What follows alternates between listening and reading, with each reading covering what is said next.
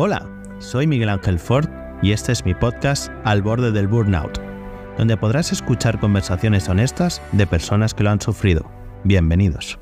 Dicen que si superas la barrera de los 10 episodios de un podcast ya es garantía de éxito, que ya no hay vuelta atrás. Hoy, seis meses después del nacimiento de este podcast, llegamos a esta primera cima. Y en esta ascensión a esta primera cima, muchos me preguntáis sobre mí y por qué aún sigo siendo un misterio para muchos de vosotros. De momento, quiero seguir siendo un mero espectador que ayuda a todos los invitados a extraer todos los aprendizajes de sus experiencias con el burn. Sin embargo, espero que muy pronto pueda contaros mi caso y el por qué me decidí a crear este pequeño espacio de paz y reflexión. Un espacio que sí que os puedo adelantar que me está cambiando para bien, que al escuchar a otros ha permitido conocerme mejor internamente y poder fortalecer mi mente.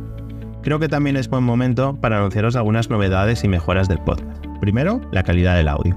Las conversaciones profundas se merecen que la propia voz de nuestros invitados nos abstraiga de nuestra realidad externa. Espero que notéis la mejora. A su vez, ya tenemos comunidad oficial del borde del Burnout en Telegram. Estáis todos invitados. Prometo que será el canal donde estará al día de todas las novedades sobre nuevos episodios, nuestros invitados, recomendaciones, así como los próximos eventos. Os dejo el link para acceder en la descripción del episodio. Finalmente, toda ayuda que nos podáis dar para llegar a más personas os lo agradeceré enormemente tanto sea compartiendo vuestro episodio preferido con vuestros amigos, suscribiéndose en Spotify o simple valorando el podcast con 5 estrellas. Sea lo que sea, gracias. Y ahora sí, hablemos del episodio de hoy. Por primera vez en el podcast tenemos un invitado que creo que conocemos casi todos. Es una de esas personas que admiramos por lo que proyecta, aun sin realmente conocerlo en persona. Hoy entrevisto a José Carlos Cortizo, más conocido como Corti de Product Hacker. No os quiero desvelar mucho sobre la entrevista de hoy, pero imaginar todos los aprendizajes que podemos extraer de alguien que ya se ha roto más de una vez por burnout y que se maneja cómodamente rozándolo día a día. Corti nos contará cómo superar un proyecto que no acabó como a uno le gustaría, así como lidiar con la gestión de una agenda a rebosar sin dejar de cuidar a tu equipo o familia. Creo que es una de esas personas que mejor representan el título de este podcast, alguien que vive al borde del burnout. Os dejo con el episodio de hoy controlar el tiempo para evitar la fragilidad. Muchas gracias, Corti, por contarnos tu caso. Hola, José Carlos, Corti, para todos los que te conocen, bienvenido al podcast de Al borde del Burnout. Eh, bienvenido. Cuéntanos, para todos los que nos están escuchando, aunque creo que la mayoría te van a conocer, ¿quién es Corti? Bueno, pues yo me defino como un creador de cosas, tengo, tengo la inquietud de, crear cosas, muchas veces son empresas, porque soy emprendedor en serie y también eh, invierto, a día de hoy soy director de marketing de Pro Hackers, que es una agencia de growth y cofundador de, de Mumbler, que es un SaaS para que los creadores de contenido moneticen sus contenidos, son mis proyectos principales. Em, inversor en muchos proyectos, con esa parte un poco de crear en, la sombra, ¿no? de ayudar a otros a, crear y creador de contenido. Entonces, me defino eso como una persona que le gusta crear. Tengo unas inquietudes diversas y casi todo es hacer algo con mis manitas. Qué bueno. Entiendo que eh, en un rol como el tuyo, ¿no? El que estás involucrado en tantos proyectos, pues bueno, habrás sufrido o verás en tu entorno situaciones de, de burnout, ¿no? Como bien sabes, en este podcast intentamos dar visibilidad a un tema tan delicado como es el estrés o el burnout, ¿vale? Y entonces, antes de que nos cuentes un poco tu caso o casos que hayas podido vivir, a ti, para ti, eh, según tus, en tus palabras, ¿qué es el burnout? para mí el, burnout es em, cuando estás tan quemado y estresado que quieres abandonar hasta las cosas que te gustan, ¿no? Es decir, cuando, cuando al final quieres llegar a escapar de, de donde estás porque ya no, no, soportas ese estrés. Muy seguramente venga de antes, ¿no? A lo mejor el límite que ponerlo antes, pero para mí, yo, yo digo que yo, por ejemplo, estoy en burnout o veo a alguien y digo, creo que estás quemado, cuando veo que el comportamiento de esa persona o el mío es escapar eh, la situación actual porque ya no lo soportas más.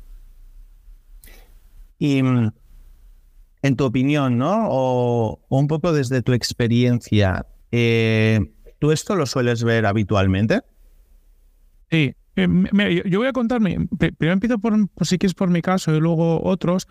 A mí, curiosamente, que yo seguramente esto esté mal y, no, o sea, no, todo lo que diga yo eh, estará mal hecho y mal pensado. A mí una de las cosas que me pasa es que yo, yo vivo con, con la quemazón, ¿no? con el burnout habitualmente.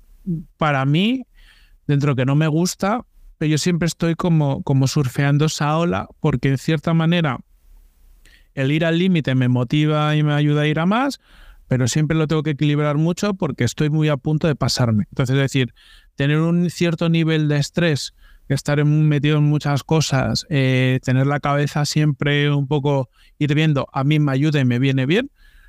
Siempre digo que seguramente sea por, por no tener que hacer mucho caso a mis voces interiores. No es una forma como de estar ocupado, de, de algunos pensamientos que no me molan o que no sé gestionarlos o que, voy poco a poco trabajándolos, pues tenerlos ocupados porque estoy con el curro y tal. a mí el, el, curro, el trabajo me apasiona, lo que hago me encanta, los proyectos en los que estoy metido es como, como parte de mi hobby, mi vida. Y, incluso tener un cierto nivel de presión, de tensión y de estrés, a mí me motiva y me ayuda. ¿Qué es lo que pasa? Que estoy continuamente al borde. O sea, refiero, me el título de tu podcast al pelo, porque yo siempre estoy en el límite. Entonces estoy siempre todos los días controlando.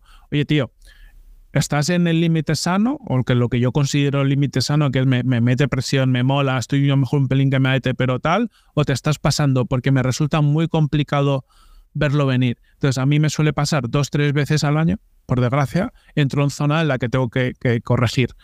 Eh, corregir para mí es eh, reflexionar unos días, dejar cosas de lado, cerrar proyectos, aparcar cosas eh, y, dedicarme un tiempo más a, conectar conmigo mismo y, ver qué es lo prioritario. Entonces, yo, esa repriorización de ir metiéndome en cosas porque me motivan, me mantienen un poco la vidilla, pero de vez en cuando irlas dejando y saliéndome de marrones o incluso cierro esta puerta porque me está metiendo un ruido, una presión que no, que ya me está generando daño, eh, ese balance lo, hago continuamente.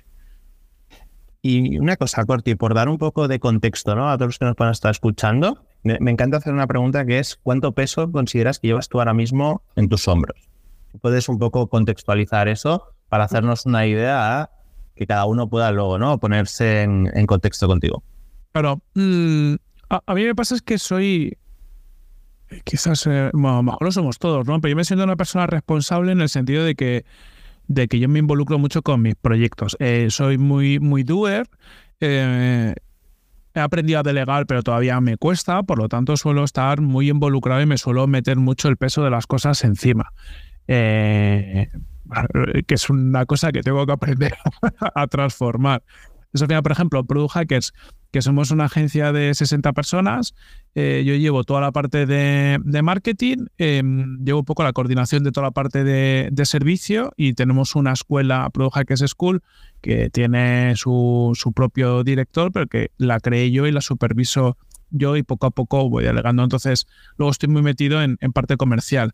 Entonces, tengo mucho peso, yo siento que tengo mucho peso, por, pero muchas veces por lo que hago, muchas veces por mi forma de ser, porque soy como muy eh, absorbedor. Y, en cierta manera es mi, yo creo que no, pues como una de mis capacidades, ¿no? Es decir, el, como tengo experiencia en tecnología, en marketing, en negocio, pues muchas veces parte de lo que aporto puedo ayudar es esa visión transversal, coger piezas, ir ayudando en un sitio o en otro, tal.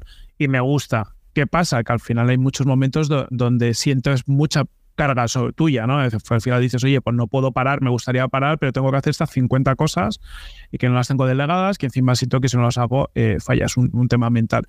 Luego, por ejemplo, en Mumbler, que soy cofundador, eh, tengo bastante menos peso, porque tengo ahí a, a, mi, a mi socio, que es el, CEO, y es que un poco quien, que lidera el proyecto y va cogiendo cada vez más peso. Entonces, lo que sí que me, me he dado cuenta con el tiempo y he empezado a ser en mi side projects y tal un poco más consciente de, yo, yo por ejemplo, Product Hackers me, me, absorbe un nivel mental porque es una empresa, pues este año facturaremos cuatro kilos y pico, o sea, es una empresa, decía antes, con muchas nóminas, con tal, dices, oye, te mete mucha presión.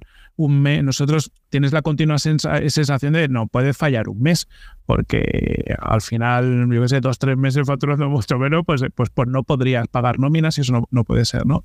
Entonces sí que intento, que esto no lo conseguía antes, en nuevos proyectos, oye, si me involucro, ser muy transparente con las personas que me involucro, oye, yo puedo ayudar en todo esto, pero yo me puedo involucrar en el día a día hasta aquí, más que nada porque es que no, no tengo capacidad. Pero sí que soy una persona que acabo el, y empiezo el día sintiendo carga en los hombros. También me gusta, todo se ha dicho, es complicado. Y mm, una persona como tú, ¿no? Que cada vez va asimilando más, más roles, más responsabilidades, más proyectos, ¿vale? ¿Cómo tú empiezas a detectar el burnout en ti mismo? ¿Es algo físico? ¿Es algo mental? ¿Una mezcla? Es, una mezcla, es sobre todo cuando me tiro muchos días seguidos de muy mala hostia. yo solo tengo todas las semanas algún día mala leche, o sea, lo reconozco.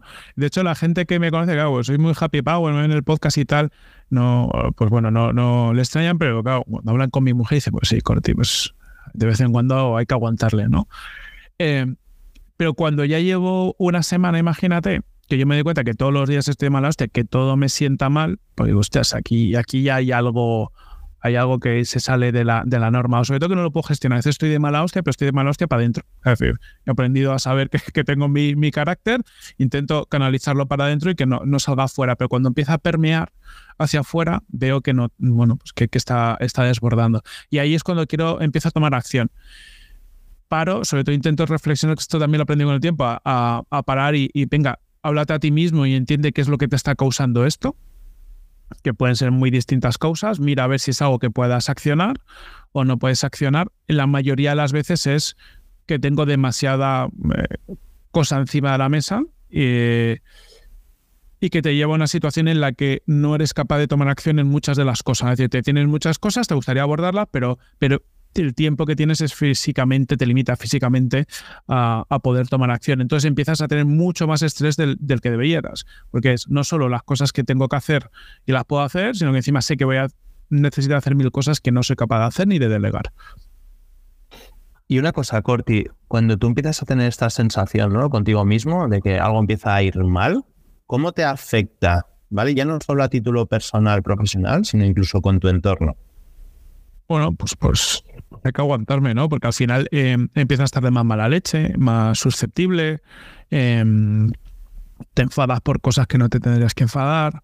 Eh, yo, por ejemplo, el carácter lo he ido modulando con el tiempo, porque claro, soy una persona que absorbe mucho hasta que revienta y desborda. Soy de y cuando desbordamos, tenemos este carácter, cuando desbordamos, desbordamos muy mal. Entonces, intento no llegar ahí, me voy conociendo mucho antes, pero en cuanto yo empiezo a estar quemado, pues, eh, pues, oye, pues la relación con mi mujer se resiente porque de repente a lo mejor contesto más serio o más seco cuando no tiene que ser. Ahora tengo un niño y, por suerte con el niño no lo apago, pero pues, ha sido una obsesión mía. Como claro, me conozco, desde que tengo un hijo tengo mucho miedo y mucho autocontrol y trabajo para yo no quiero que mi hijo pague que esté quemado. Entonces, por suerte lo estoy siendo capaz de canalizar, pero porque claro, llevo casi 40 años de mi vida eh, dándome cuenta y trabajando el, detectarlo. Entonces, cuando me pasa eso, me voy a dar una vuelta o lo que sea. Pero, por ejemplo, con mi madre, eh, que también tengo relación, pues también lo pago con, pues con mis socios, porque claro, en una, en una discusión pues estás más tenso. Mm, al final lo, se paga el entorno, yo creo que acaba pagando porque tú llegas a un punto en el que no eres capaz de aguantarte a ti mismo, ¿no? De contener un poco ese estrés y ese estrés para mi gusto es como que permea hacia afuera de una forma u otra. Por lo general, cada uno pagará de una forma. En mi caso, pues, es tener más mala leche, que tengo mucha mala leche. ¿Y, y cómo, o sea, ¿y cómo se lo toma el equipo? ¿no? no tanto tus socios que al final pueden entender ¿no? tanta responsabilidad y que hayas llegado a ese punto, incluso tu entorno familiar, pero por ejemplo, en tu equipo, ¿no? Gente que puedas tener por debajo, ¿cómo haces para que no se impregnen de ese burnout y que se lo contagies? Es decir, me tengo mucho interés por saber, ¿no? El, si el equipo ya empieza a detectarlo antes de incluso de que tú te des cuenta de ti mismo y luego cómo haces para que eso no les afecte a ellos y ellos también acaben quemados. Intento con, el equipo que depende de mí, intento hacer un poco como con mi hijo, no lo consigo tanto, ¿no? Pero al final, em, eh, quizás es por un tema de, que eh, mi cabeza gestiono muy bien las relaciones de poder. Entonces, por ejemplo, con mis socios, con mi madre y con mi mujer, mm, eh, es con quienes eh, seguramente le dé más caña a este tipo de cosas. Y hay una cosa que más o menos sí que, que gestiono bien en, en, mi cabeza, que es como, llamémosle relaciones de poder, ¿no? Es decir, con la gente con la que tengo más nivel de confianza y a la que más quiero, seguramente es con la que más pago estas cosas, que, también por lo general es gente pues, que quizás tenga más poder sobre mí o con la que tenga más capacidad de, de, no, de confrontarse a estas situaciones. Por desgracia, al final, ¿qué pasa? Mi, mi mujer es la que más me paga, o sea, lo paga, mi madre y luego seguramente mis, mis socios. También es verdad que con, los socios tienes esa relación de, oye, hay, hay muchas historias compartidas, hay discusiones, hay, hay, hay otras cosas. Intento que al equipo permee menos. ¿Qué quiere decir? Que yo que sé, a mí me pasa, días que estoy muy, muy tenso, pero si voy a hablar con el equipo intento ser consciente y ponerme una máscara. La máscara para mí es, oye, pues, de hecho lo hago a veces, habla en un tono, me, escucho como es de fuera y digo, debo parecer subnormal porque intento hablar con un tono extremadamente tranquilo, me estoy conteniendo. No siempre se consigue. Entonces, bueno, a veces sí que me doy cuenta a lo mejor que estoy más tenso. Eh, cuando pasa eso, pues hablo con la persona, oye, perdona, estaba un poco gilipollas y tal sí que no me ha pasado por ahora que me haya venido alguien a, decir, eh, te has pasado o se te notaba tenso tal, pero por ser muy consciente en todo momento de, con quién estás hablando. Eh, yo creo que es algo que cuando gestionas equipos tienes que ir desarrollando, porque es que hay personas con las que si pagas esto no van a ser capaces de, levantar la mano, no van a, o a lo mejor les vas a perjudicar mucho porque no entienden el por qué, no tienen ni la madurez a lo mejor profesional para entender que a lo mejor es que tú tienes un nivel de presión eh, muy elevado.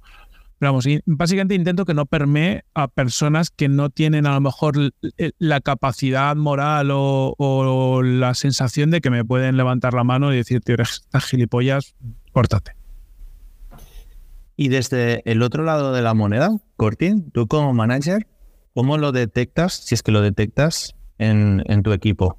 Es decir, ¿es algo que crees que cada vez es más latente, que está saliendo a raíz del COVID y parece que hemos abierto la caja de Pandora y todo el mundo ya está estresado de burnout? ¿O está cambiando un poco la sociedad? ¿O, qué está pasando para que de repente se esté normalizando que todo el mundo esté estresado? Yo creo que tengo una sensación de que hay una parte que es que eh, esto es un poco como salir del armario, ¿no? Es decir, que estaba ahí y lo que pasa que es que la gente, todo lo que tiene que ver con problemas mentales, estrés y demás, pues hasta hace unos años no se hablaba.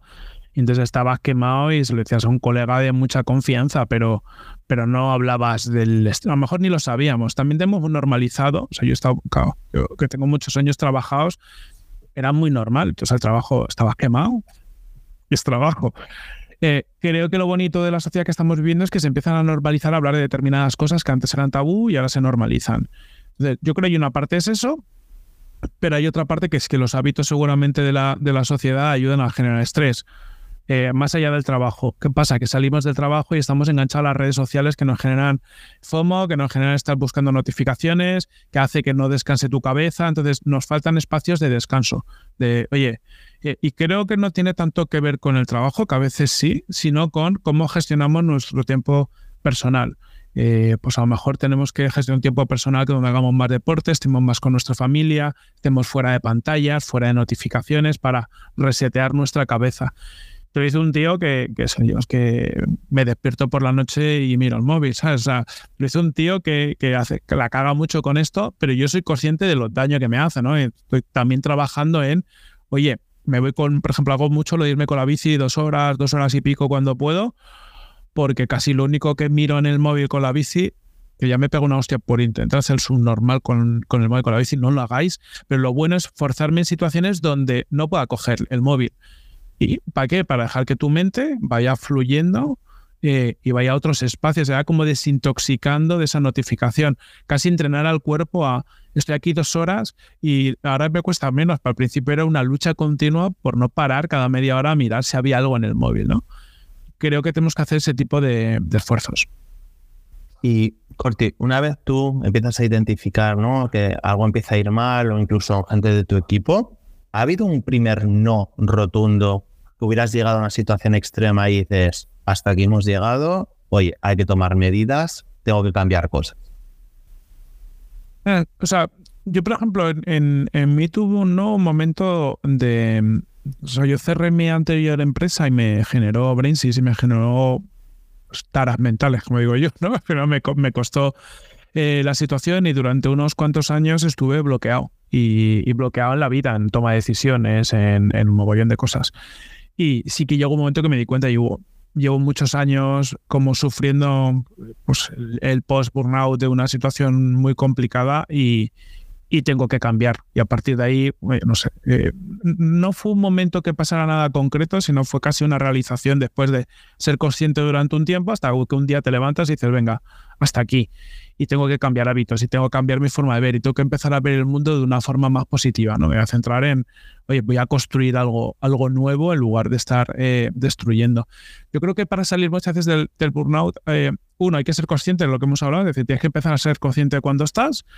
Em, y tienes que ir trabajando tu cabeza hasta, hasta que un día digas, me, voy a poner a hacer algo con ello. Esto es como, como yo que soy, eh, tengo sobrepeso y suelo comer mucho y tal, me pasa varias veces cada ciertos años decir, oye, me voy a poner algo con esto, me voy a poner serio con mi dieta, me voy a poner serio con el deporte y empiezas un poco a darte caña. Esto es igual. O sea, para mí es un momento de, oye, mm, voy a apostar por estar mejor y voy a empezar a cambiar hábitos y voy a empezar a cambiar cómo eh, me afectan determinadas cosas, pero es un tema a medio plazo también. Es decir, te tienes que poner, pero como hacer deporte o como tener una buena dieta, vas a empezar a ver los resultados dentro de seis meses de haber empezado a hacerlo.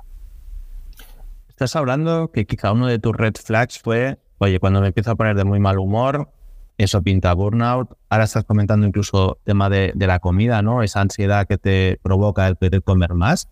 ¿Tienes dos o tres red flags en los cuales es tu medidor de decir cómo estás? Aparte del mal humor que comentabas al principio. La comida, lo que dices, es decir, el, estar muy tan ansiado que estás continuamente buscando ese, ese filtro de la, de la comida y la tristeza. Es decir, a mí mm, me gusta estar triste de vez en cuando. Esto, cada uno todo. Yo una vez al mes, a mí tener un momento de tristeza, incluso llorar a veces por mm, creo que es bueno, pero si estoy triste, es decir, que ya me ha pasado una época en mi vida. Yo la época en la que cerraba mi empresa, todos los domingos lloraba de ansiedad, de mañana voy ahí, eh, no sé si voy a poder pagar nóminas, es decir, una situación compleja y, me di cuenta que durante mucho tiempo, todos los domingos y entre semana, estaba tan triste de la ansiedad que lloraba. Pues bueno, eh, a veces detecto cosas con, oye, hay muchos días seguidos donde tengo un nivel de tristeza que eh, la tristeza a veces es un reflejo de ese estrés que ya no eres capaz de gestionar, ¿no? Me está, ese estrés me está empezando a salir por algún lado, entonces es o mal humor o tristeza y evidentemente ansiedad que a mí me da por, por comer como una mala bestia. Y en ese proceso de cambio, ¿no? Cuando ya empiezas a conocerte, a medida que van pasando los años, coges esa madurez no solo personal, sino también profesional, ¿cómo es el cambio, ¿vale? Y sobre todo, ¿qué, métodos o, qué herramientas utilizas, ¿vale? En tu día a día para ya no solo detectarlo, sino intentar no llegar a caer en él. Para mí es muy importante la autorreflexión, es decir, tener em, momentos al día. Eh, yo los vinculo muchos a algún tipo de actividad deportiva, llamo deporte a cualquier cosa, es decir, me voy a dar un, intento darme un paseo o ir en bici al menos una hora al día. Y en ese momento, pues eso, estás inmóvil y, hablarme mucho a mí mismo. ¿Cómo estás? al final en esa conversación y ir entendiendo un poco cómo estoy y por qué estoy. Oye, pues estoy cabreado. ¿Por qué? Por esto. Y, tiene sentido, oye, porque a veces dices, estoy cabreado, pero es que, tengo que estar cabreado. Bueno, pues ya está, eh, voy a gestionarlo de una forma. Eh, y, teniendo esa conversación conmigo, a mí me ayuda mucho a, entender qué es, cuál es el trasfondo de lo que está pasando. Antes no lo hacía. O sea, antes sentía algo y, y en una acción-reacción, ¿no? Siento y me comporto. Y ahora es un siento, analizo, entiendo el trasfondo eh, cuando hay un, problema de fondo, intento atacar ese problema después y, bueno, intento sobre todo ser mucho más consciente de esto. Y a mí es lo que, lo que más me ayuda, ¿no? Poder hablar conmigo. Me ayuda mucho eh, también otras dos cosas. Eh, uno es leer y escuchar sobre estos temas. cosas que a lo mejor hace años decía, Joder, libros de desarrollo personal, vaya, vaya fumada, ¿no? Pues, pues no, pues me ayudan porque al final quitas el grano a la paja, evidentemente, porque hay muchas cosas que a lo mejor no te aplican, pero dices, te, ayuda a entender que, bueno, que al final todos los humanos tenemos eh, cosas parecidas y cómo se gestionan, oye, probo esto, probo esto otro. Y luego me ayuda mucho compartir, escribir una, una newsletter donde hablo de estos temas y, y lo que al final hago es cosas que yo he pensado, estoy pensando, he pasado, las escribo y me ayuda un poco a tangible, ¿no? A bajar a tierra. Oye, ¿cómo, cómo me siento, cómo, cómo lo he abordado, cómo lo puedo abordar. Eh, y a veces incluso me ayuda a reflexionar sobre las cosas que he hecho mal. Entonces a mí ese introspección, aprendizaje y luego compartir me ayuda. Y dentro de esa de, compartirlo, ¿no? Me estoy encontrando que entrevisto a mucha gente y como decías tú antes, ¿no? Esa careta que tienen que llevar constantemente por su rol, por su responsabilidad, ya sea de cara a sus empleados, de cara a inversores, de cara a un poco el entorno, ¿no? ¿Qué, les podrías recomendar? Aunque no somos de dar muchas recomendaciones, pero En tu caso, ¿tú cómo has perdido el miedo de me quito la careta, no pasa nada, me tienen que ver cómo soy y tienen que ver lo que estoy sintiendo en todo momento para que entiendan que eso me va a ayudar a ser todavía mejor? yo, yo me la he quitado en muchas ocasiones forzándote a exponerte. ¿no? Es decir, en los peores momentos, pues saliendo. Contaba antes, ¿no? El cierre de mi anterior empresa para mí fue traumático.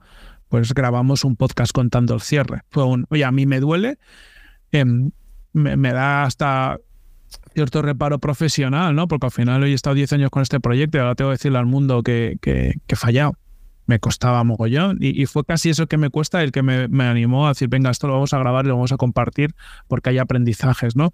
Creo que hay que forzarse a exponer, a exponerse uno mismo. Eh, con mi equipo, no siempre, al final yo creo que hay una gestión delicada, ¿no? De, de cuando sí, cuando no, cada uno sabrá la suya. Para mí es, oye, de vez en cuando el exponer cómo te sientes, eh, poner, quitarte la careta, ayuda a que tu equipo también se la quite. Yo creo que es un tema de dar ejemplo. Oye, chicos, no, no tenemos que estar siempre siendo los más fuertes, los más. No, no, oye, te puedes caer. Oye, hoy yo, yo a veces digo, yo hoy estoy triste, me ha pasado esto y estoy triste. Ya está. Hombre, creo que es verdad que si al final todos los días estás, le dices a tu equipo, hoy estoy triste, hoy estoy tal, estoy, pues bueno, pues a lo, mejor estás transmitiendo que hay algo que, va mal, ¿no? Y que no lo estás atacando. Pero eso ya es eh, cuestión de cada uno. Pero sí que creo que normalizar este tipo de cosas te ayuda porque también ayuda a que el equipo tenga más confianza eh, contigo, ¿no? Que pueda en un momento determinado coger y me pasa cogerte el equipo, oye, me pasa esto, me siento de esta forma y venga, pues vamos, a gestionarlo que yo se lo digo, digo, si es que yo he pasado por ahí en cosas similares y no he sabido gestionarlo y no he tenido con quién hablarlo, o sea, que genial que vengas a hablarlo conmigo, que no te voy a decir cómo solucionarlo, pero sí que te puedo, oye, primero decir que es normal. A, mí, por ejemplo, eso me ayuda mucho, ¿no? Cuando, cuando veo otras situaciones, digo, oye, esto, que te pasa a ti no es que no es que estés tan roto que te pasan cosas raras, sino que es algo que es más o menos normal y hay otra gente que pasa por ahí y ha acabado con una vida mejor. Oye, pues ya sé que puedo, puedo tener un camino. Has comentado que tienes un peque. ¿Qué edad tiene? Dos años y medio. Dos años y medio. Tu peque, por suerte o por desgracia, ha nacido en la época que ha nacido, en la cual redes sociales, todo el entorno es un bombardeo continuo, ¿no? De notificaciones, que lo hablábamos justo antes, de información, ¿no? Sobre información. Tú como padre, tengo mucha curiosidad. ¿Cómo le vas a establecer sus pasitos, ¿no? Para que no caiga en esa dependencia o no caiga en ese burnout que nos está generando ese FOMO de, oye, no contengo estar una hora sin mirar la pantalla del móvil. Hmm. eso no sé si lo has hecho una reflexión, si, si te lo estás planteando. Pues pensándolo todavía. Em, por suerte es todavía suficientemente pequeño como para que no esté con el, con el móvil, pero sí que pienso mucho sobre esto y claro, llevas a, un, doble punto, ¿no? Que es prohibir no es una opción, porque al final el, pues todas estas tecnologías es una herramienta básica eh, absolutamente a todos los niveles. Sus amigos van a estar ahí, las fuentes de información van a estar ahí. Y lo que intentaré hacer mucho es educar y poner, establecer unos límites razonables. Em, creo que, bueno, a día de hoy, por suerte, está todo el tema de control parental y este tipo de cosas que ayudan. O sea, yo fui de los primeros que me crié con Internet. yo con 14, 15 años me conectaba ya a Internet en mi casa y mi casa no sabían lo que era eso. O sea, yo estaba en el ordenador. Entonces, como yo he vivido esa época de descontrol, eh, em, que con 14 años veías cosas que no tenías que ver, pues sí que lo puedes un poco controlar, pero también entendiendo de, que van a estar expuestos, es que es parte de su sociedad. Yo creo que lo que hay que hacer es, sobre todo, es educar eh, en establecer límites eh, e intentar también darle vías alternativas para canalizar cosas creo que en nuestra sociedad actual el deporte es más importante que nunca a todos los niveles, eh, tanto pues para prevenir nosotros el estrés y este tipo de cosas, como para que nuestros chicos em, tengan vías en las que dedicar tiempo que no se enganchado a una pantalla, que está bien y que también van a tener que dedicar tiempo enganchado a una pantalla. Luego, evidentemente, tiene muchos efectos positivos. Yo lo he visto tanto en pandemia, post-pandemia, los chavales tienen sus amigos. Antes nos íbamos a la plaza del pueblo a hacer el bestia y a tirarnos piedras, que tenía sus peligros. Pues ahora la plaza del pueblo es el, los videojuegos que corresponda, ¿no? Y, eso es una realidad. Dentro de, este tema, ¿no? De, yo, claro, estoy viendo, ¿no? Y, y, estoy como poniendo en contexto todo tu caso, ¿no? Estamos hablando, eres padre, proyectos múltiples, un proyecto grande, ¿no? Vienes quizá también, ¿no? De ese cierre de, tu proyecto anterior que claramente te ha marcado. A día de hoy, Tengo, como la, obligación de, preguntarte es cómo te organizas. Es decir, cómo es un día tuyo, ¿vale? En el cual al final de tener que abarcar tantas cosas, saber por un lado qué hay que hacer y cómo organizas, y entiendo que serás como yo, ¿no? yo soy un obseso de calendar, si, está, si no está en calendar no existe. Y por otro lado es cómo se gestiona eso, ¿no? Y cómo aprendes a decir, pues mira, hoy no toca hacer esto, toca hacer otra cosa. Mm. Yo soy como tú, obseso del calendar, entonces todo tiene que estar en calendario. Em, pero también no sé eso del control de, mi calendar. Por ejemplo, en, en que sé con una cierta, que, yo no comparto, em, tendencia a que cualquier persona te meta algo en el calendario. Es decir, oye, pues mi calendario ves huecos. Yo hace mucho que impedí que la compañía viera mi calendario. No por privacidad, o sea, no tengo problemas, sino por el hecho de que cuando tú tienes un calendario abierto, la gente te lo llena en los huecos más insospechados. Entonces, control férreo de mi calendario. Eh, intento tener el miércoles eh, como día libre, o sea, un día donde, donde no meto cosas, para luego yo elegir esa semana qué es lo que voy a hacer. Eh, a veces, mira, este miércoles quería comer con, una persona, un emprendedor de, aquí, pues para hablar, para tener un momento de, de, conectar con otro emprendedor, compartir cosas y tal. Día más tranquilo. Hay días que me es un día de trabajo profundo, pero tengo el miércoles como día para, para elegir completamente. Intento el martes por la tarde también, aunque ese es más, complicado.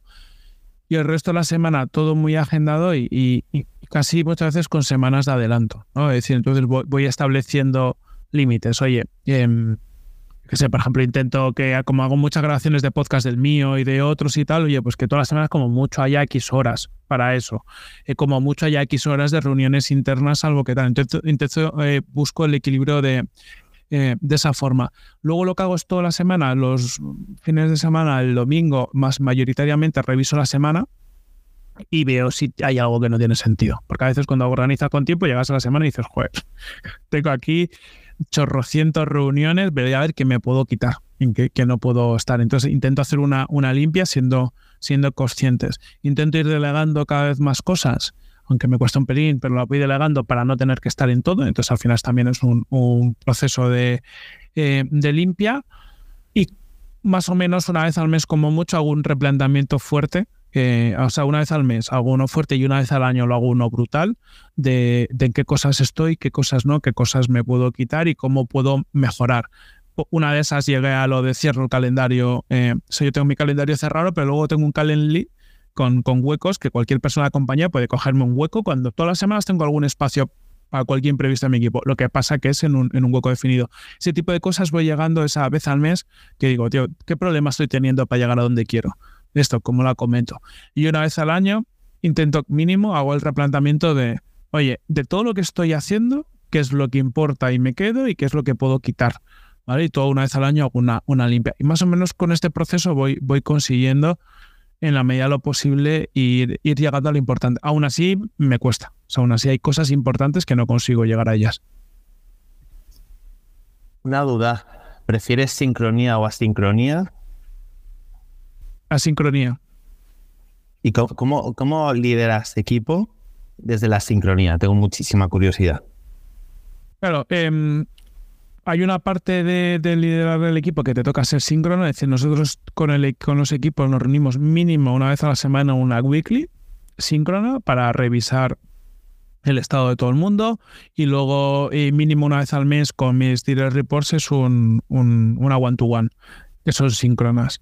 Eh, ¿Cómo hacemos la parte asíncrona? Tareas y prioridades compartidas, que al final pues, cada una las tiene asignados y, las podemos eh, chequear. Eh, y, luego mucha comunicación por, por Slack. Yo soy mucho de dar, de dar espacio y a la vez dar caña. Es decir, eh, tú tienes tus prioridades, tira, no me voy a estar metiendo, pero oye, cuando llegamos a los momentos y las cosas no están hechas, ser cañero para, venga, vamos, tenemos que, levantarlos. Y más o menos funciona. Sí que es verdad que en el mundo asíncrono, eh, o hay un rigor en, en, casi un rigor en el trabajo, es decir, que la gente pues, gestione sus tareas. Con, nosotros no tenemos nada de preferencia, en los equipos de growth y de, ingeniería se usa Jira, en el resto de equipos cada uno usa lo, que quiere, pero sí, oye, tú tienes tus, tus tareas y tienes que tenerlas para tal fecha o tus objetivos y ya está. Y dentro de esa sincronía, ¿no? Uno de los, de los miedos que siempre se suelen ¿no? Eh, respirar en, equipos, sobre todo que también teletrabajan mucho, y una de las cosas era cultura muy fuerte con tareas, objetivos muy claros, pero luego hay el otro que es cómo no romper el horario, ¿no? Es decir, el de repente es el 24-7 está bien visto, ¿no? Mm. Eso suele generar, eh, al menos en, mis equipos, que suele generar como mucha fricción, ¿no? De decir, oye, que no todo vale, no en todas horas te podemos estar hablando, podemos estar reportando. ¿Eso cómo, lo controláis? Nosotros, por ejemplo, hacemos mucha comunicación eh, interna de, de, la flexibilidad, de lo que significa la flexibilidad, que flexibilidad es, oye, tenemos una serie de canales, por ejemplo, Slack, donde en el fondo puedes escribir cuando quieras, pero tú solo tienes que contestar en los horarios en los que estés currando. La gente saluda al entrar y se despide al irse, y en el resto del tiempo que es, bueno, siempre es asíncrono. Entonces esto lo repetimos mucho. Cuando vemos que hay gente que, que, trata de responder muy rápido a las cosas, eh, lo repetimos. Sí que es verdad que intentamos desde management sobre todo eh, no escribir en Slack fuera de horas. Yo dejo programada muchas cosas. De hecho, los lunes a las 9 de la mañana empiezan a salir muchas cosas en, en Slack. Entonces, oye, en la medida de lo posible intentamos que no se pidan cosas, sobre todo a la gente que, que, se pueda sentir que son más jefes, ¿no? Porque a veces hay, un tema importante de cómo te percibe la gente. Si lo pide un compañero, a lo mejor no te contesto el fin de semana, pero si el CEO de la compañía o el CMO o uno de los socios eh, pide algo el fin de semana, a lo mejor hay una cierta sensación a que se conteste. Intentamos que eso, em, eso no pase.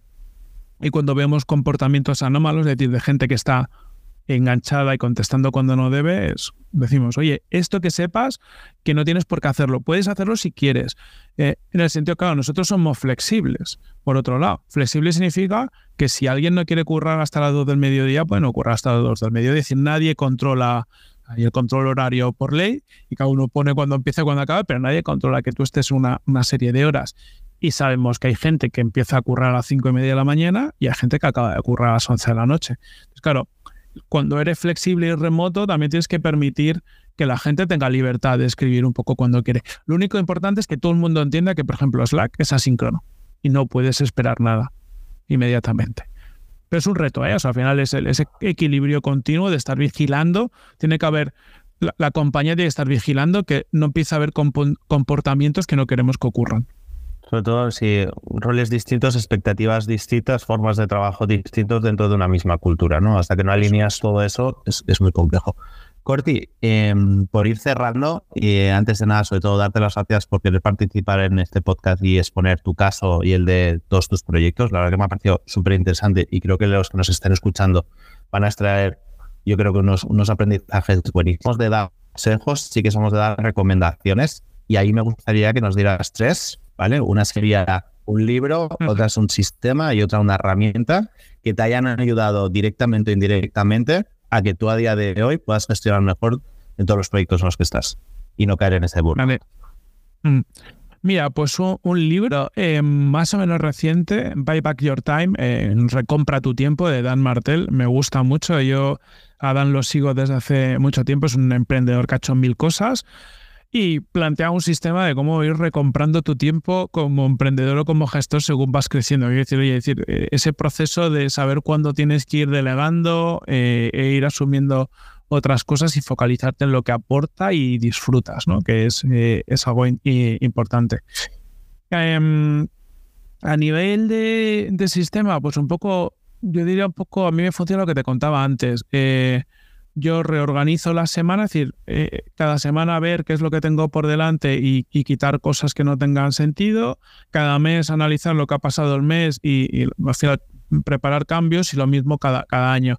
Para mí hay, hay un tema de de momentos expansivos y momentos contractivos continuamente. Es decir, hay momentos donde yo voy haciendo cosas y, abriendo oportunidades y, viendo, porque creo que en esa detección de oportunidades hay mucho, pero también tiene que haber cierre. No puedes estar siempre yendo a más, sino que tienes que ir cerrando. Entonces lo hago de forma semanal, mensual y anual. Evidentemente cada una em, a su escala.